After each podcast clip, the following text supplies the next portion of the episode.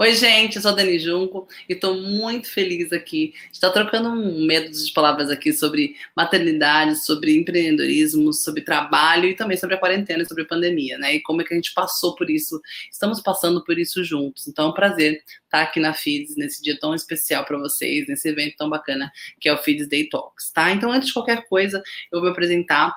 É, eu sou a Dani Junco, como eu falei, eu sou mãe do Lucas, um caiçarinha cachado de 5 anos, que me deu a luz que me submergiu, que me deu uma grande ideia há quatro anos atrás. Né? O Luquinhas estava na minha barriga ainda quando eu tive uma grande pergunta dele, na verdade foi um grande chamado que ele fala, mãe, por que você trabalha? Né? O que, é tão relevante, tão incrível, tão sensacional que você vai me deixar para ir trabalhar? E foi nessa provocação que eu senti, na verdade, né? Eu não estava conversando com ele porque estava na minha barriga ainda. Eu senti e falei, uau, por que eu trabalho mesmo? Por que eu faço o que eu faço? E eu fiquei muito angustiada, porque eu nunca tinha me feito essa pergunta. Para mim era muito simples o lance do trabalho. Você acordava, ia trabalhar, entregava o que você tinha que fazer, ganhava uma grana por isso, ia gastar isso no, no mercado e gerava economia. Tava tudo certo. Quando o Luquinhas chega e me faz essa pergunta, eu acho que quem é mãe e tá aí me assistindo deve ter passado por isso. Muitas das transições de carreira acontecem nessa fase. Eu fiquei muito angustiada e eu coloquei numa rede social assim: é, tá doendo demais em mim pensar como é que eu vou equilibrar a vida profissional e a maternidade, né? Dói mais alguém? Vamos tomar um café? Eu esperava que viessem lá quatro, cinco pessoas para tomar um café. E nesse dia que eu marquei lá pela rede social, vieram 80. 80 mulheres. Mais da metade delas já tinham saído do mercado de trabalho demissão, muitas vezes, algumas por não, elas tinham uma ideia de negócio, elas queriam agora, depois de serem mães, colocarem essa nova startup de pé, além dos filhos, né, além da sua empresa. E nesse lugar, desse dia, eu ouvi duas grandes palavras. Uma foi medo, né, não sei o que eu faço, para onde que eu vou, e tô sozinha, não sei como começar, não sei como é que eu faço no meio do caminho, não sei quem me conectar. E nesse mesmo, nesse mesmo período, eu estava em paralelo é, junto com inovação, tecnologia, eu via várias ideias de negócio que não tinham mulheres envolvidas. E eu comecei a colocar as ideias que eu estava ouvindo esse ano inteiro, do primeiro ano da Bitcoin, que foi 2015, e eu olhando para esse lugar, eu comecei a levar essas ideias de negócio para as incubadoras, para as aceleradoras, e eu percebi que a gente não era muito bem recebida né? Porque a gente tem todo um, um horário diferente, uma, uma responsabilidade diferente, mais pratinhos para girar. E em 2016 nasce a Bichoma Aceleradora, e nosso grande propósito, nosso grande objetivo é tornar mães líderes e livres economicamente, através da educação digital, através do senso de pertencimento e de conexões que portem caminhos e facilitem a vida das mulheres. A gente quer muito que esse, essa grana corra para a mão das mulheres e que elas girem a economia através das mulheres, já que a gente já movimenta metade da população do mundo e a gente influencia a outra metade, né? Que são nossos filhos. Então, é, hoje eu fico muito feliz de poder falar de maternidade junto com esse desafio que foi a pandemia. Em março, quando a gente entendeu que isso ia acontecer, aconteceram duas coisas. As empresas se reorganizaram para o home office, né? Que nem sabia direito o que era. Na verdade, a gente podia ficar alguns dias em casa, mas desse jeito massivo nunca tinha acontecido. E as escolas fecharam. Então a gente recebeu mais ou menos a mesma notícia na mesma semana. E assim, se eu pedisse, colocasse a gente agora numa máquina do tempo e pedisse para a gente voltar lá atrás e pensar Olha, vou te falar uma coisa, Dani, a escola vai fechar, o Lucas vai ficar com você todos os dias, vai ter que trabalhar nesse meio do caminho dentro de casa sem sair. Eu acho que eu falo, imagina, isso nunca vai acontecer. Tem a mínima chance disso dar certo, né? Então a gente passou períodos muito difíceis de adaptação. Mas vale um recorte aqui sobre as empresas empregadoras, principalmente, tá? As grandes ou as pequenas não importam. A gente vem de uma época da hard economy, né? Da economia dura, da economia de Ford, da economia da, da esteira, que não respeita muito os humanos e não se organiza para isso. Então, neste lugar, é comando e controle. Então, você tem alguém lá bater o cartão trabalhando na sua frente, logo a pessoa está produzindo, né? Então, faz o que eu estou mandando e obedece porque você está em outro lugar do organograma. Então, esse, esse, isso foi o que forjou todas as grandes empresas e acaba moldando o mercado de trabalho. Quando a tecnologia chega, a gente está numa quarta revolução industrial, né? As revoluções nunca são gentis. Com tantas tecnologias, as relações humanas acabam ficando muito diferentes. Então, vários líderes tiveram que, super acostumados a terem a sua equipe ali debaixo do seu olho, tiveram que liderar de maneira remota. Então, isso já foi difícil porque já foi difícil, né? Você tem que ter indicadores claros, tem que entender uma série de coisas para poder liderar alguém de maneira remota. Mas com as mulheres aconteceu um outro desafio. As crianças estavam em casa e a nossa sociedade ainda é a mulher que cuida, tá? Ela ainda cuida mais das crianças que os homens e ela ainda cuida mais dos idosos do que os homens. Então, um dos números da, é, da, da pandemia que 7 milhões de mulheres foram demitidas 25% a mais que os homens. Então, isso sim é um reflexo da maternidade. A gente chama de maternity penalty, né? Que é a penalidade da maternidade. Acho que as mães que estão me ouvindo vão se identificar. E na quarentena teve um sentimento de enxugar gelo, porque tudo que a gente estava lutando para mudar realmente teve um desafio maior quando as escolas não dão a, não são a rede de apoio que a gente precisa para que isso continue acontecendo.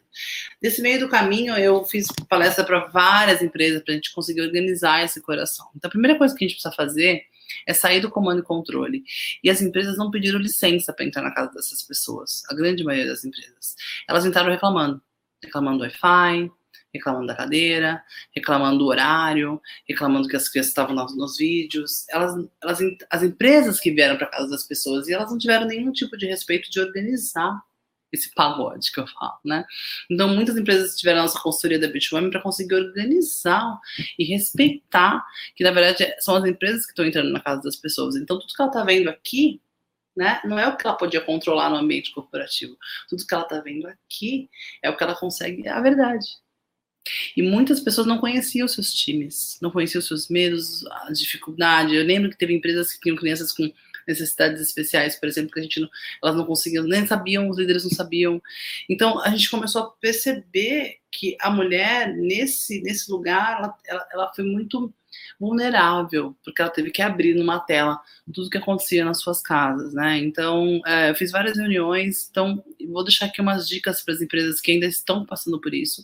E eu duvido que a gente volte 100% para todas as empresas voltem 100% para o modelo que era antes. Acho que muita coisa vai ficar híbrida, é, então, é, eu acredito muito nesse novo modelo. Uma das coisas que a gente fez, por exemplo, foi humanizar as agendas.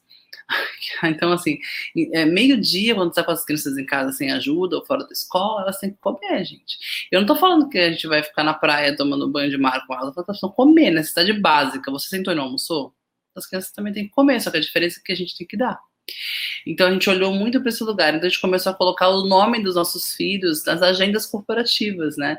E aí eu lembro dos líderes falando: Nossa, Dani, na hora que eu olhei, comecei a olhar a agenda e falar assim: Ah, é, almoço do Lucas. Então, almoço, eu lembro dele falar: ah, estava tá almoço do bem. Aí eu lembrei que a, que a Juliana, que é minha funcionária, ela tem o bem, né? E aí eu também me humanizei, porque eu também tenho filhos e eu não olhei para esse lugar, porque não sou eu que cuido né?